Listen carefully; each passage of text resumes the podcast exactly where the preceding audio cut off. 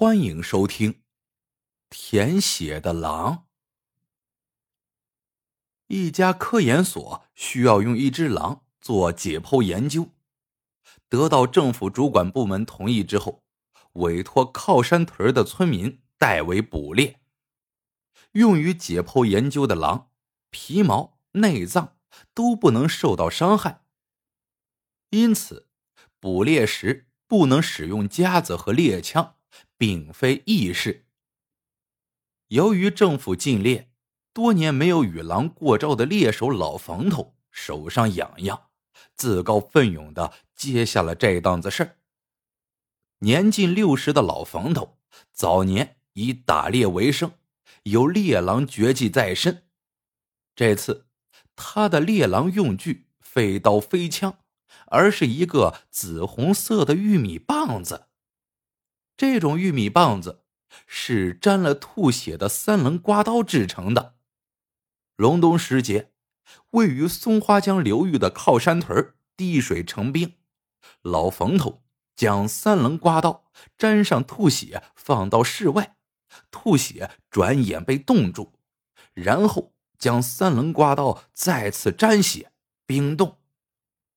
如此反复多次，刀刃。被吐血严严实实的裹了起来，三棱刮刀就变成了一个紫红色的玉米棒子。就在老冯头准备出猎的时候，他侄子找上门来了。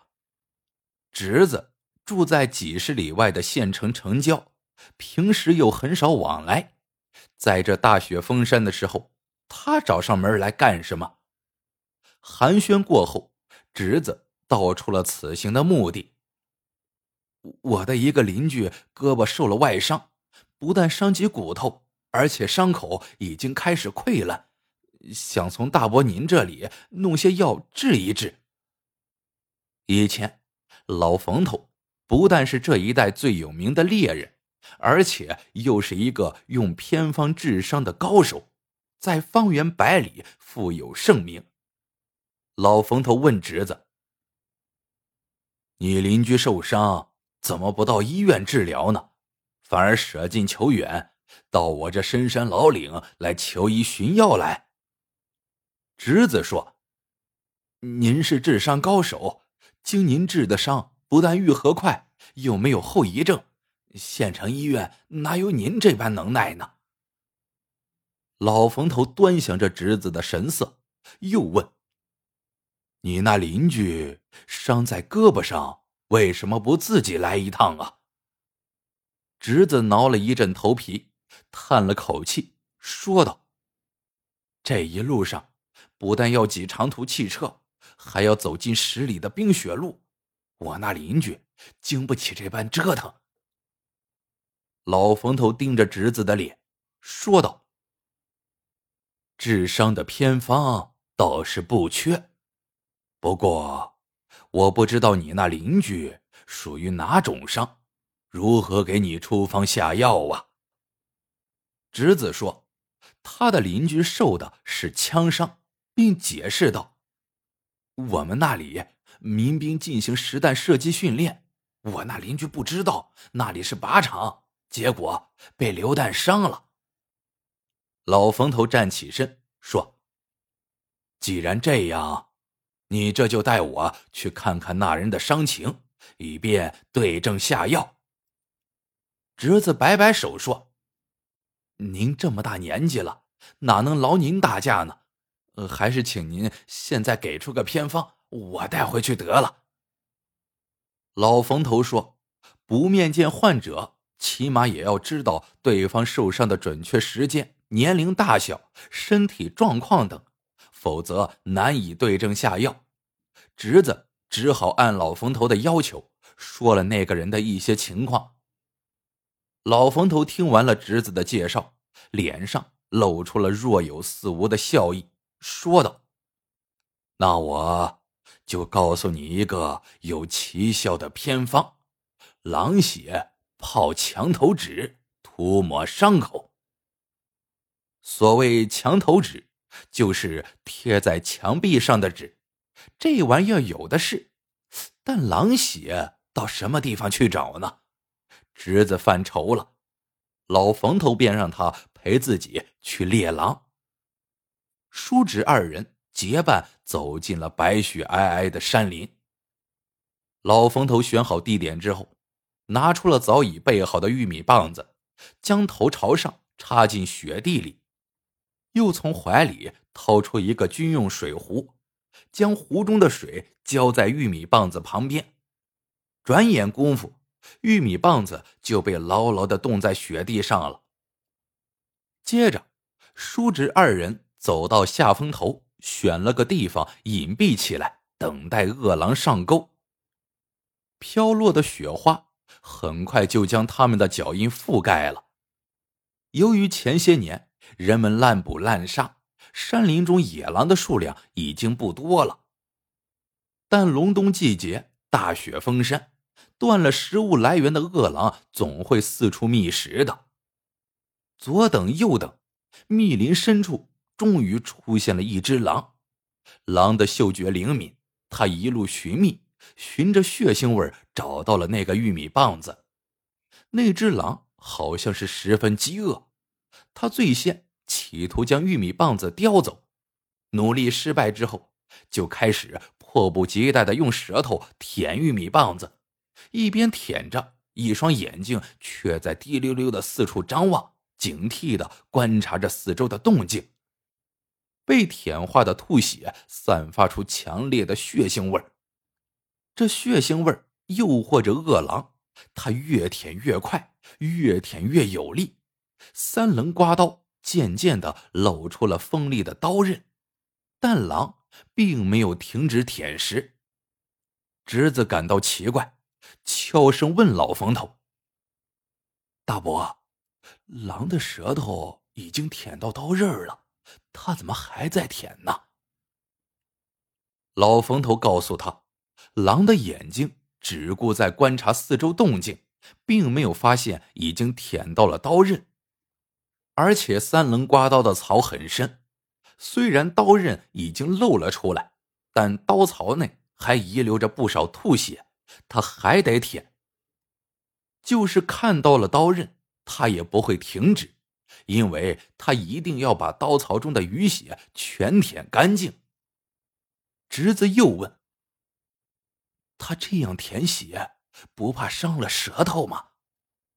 老冯头说：“血腥对于恶狼，类似于毒品对于瘾君子。当瘾君子毒瘾发作。”好不容易得到毒品吸食的时候，就是掉脑袋也不会放弃吸食。狼嗜血成性，眼下他已经到了瘾君子那样不顾一切的地步，把不住自己的舌头了。正如老冯头所说，远远看去，狼迅速抽动的舌头流血不止，而他仍然没有停止舔食。那侄子忍不住又问：“那家伙难道不感到痛吗？”老冯头说：“狼本性贪婪，正舔到兴头上，他被血腥味勾去了魂，已经感觉不到痛了。我就是摸准了狼的本性，才琢磨出这个猎狼奇招的。”侄子算是开眼了。自言自语道：“真是怪事，舌头流血不止，他竟不感到疼。就是感到疼，他也不会停止舔血的。”老冯头举例道：“这就如同世上一些贪利忘义的人，为贪小利，连死活都不顾，弄不好。”就把自己的小命也赔进去了。这时候的狼舔的已经不是吐血了，而是自己的血了。他舌头抽动的速度越来越快，舌头上淌出的血也越来越多。最终，那只贪婪的恶狼竟双腿一软，瘫倒在地上。他已经失血过多。连站立的力气都没有了。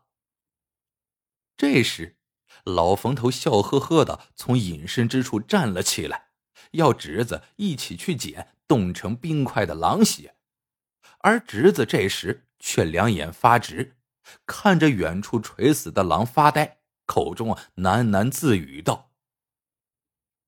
贪心的狼啊，为贪几口血，反而把自己的小命给赔进去了。”在严寒的冰天雪地里，他的额上居然沁出了一层汗珠。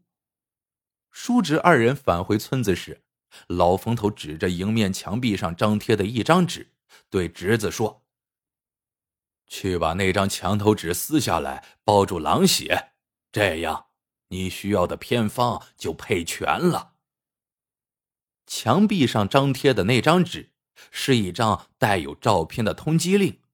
贴上墙已有一周了。十天前，两个歹徒持枪抢劫县城城郊一家银行，行凶杀人后，正要携款逃离，警察赶到了现场。当一名歹徒开枪与警察对峙的时候，另一个胳膊中枪的歹徒却趁机携带巨款潜逃了。警察封锁了进出该县的通道。潜逃的歹徒很可能就在该县境内藏匿，因此警方四处张贴告示通缉歹徒。看到这张通缉令，侄子的冷汗又从脑门上沁了出来。他结结巴巴的说：“大伯，您的用意我明白了，我我这就报案去。”他丢掉冻成冰块的狼血，撒腿向县城方向跑去。原来，那歹徒与侄子曾有交往，案发后走投无路，便以瓜分那笔抢劫的巨款为诱饵，藏在侄子的家里。而侄子此行的目的，就是为那伤口开始溃烂的歹徒求药的。故事。到这里就结束了。喜欢的朋友们，记得点赞、评论、收藏，感谢您的收听，我们下个故事见。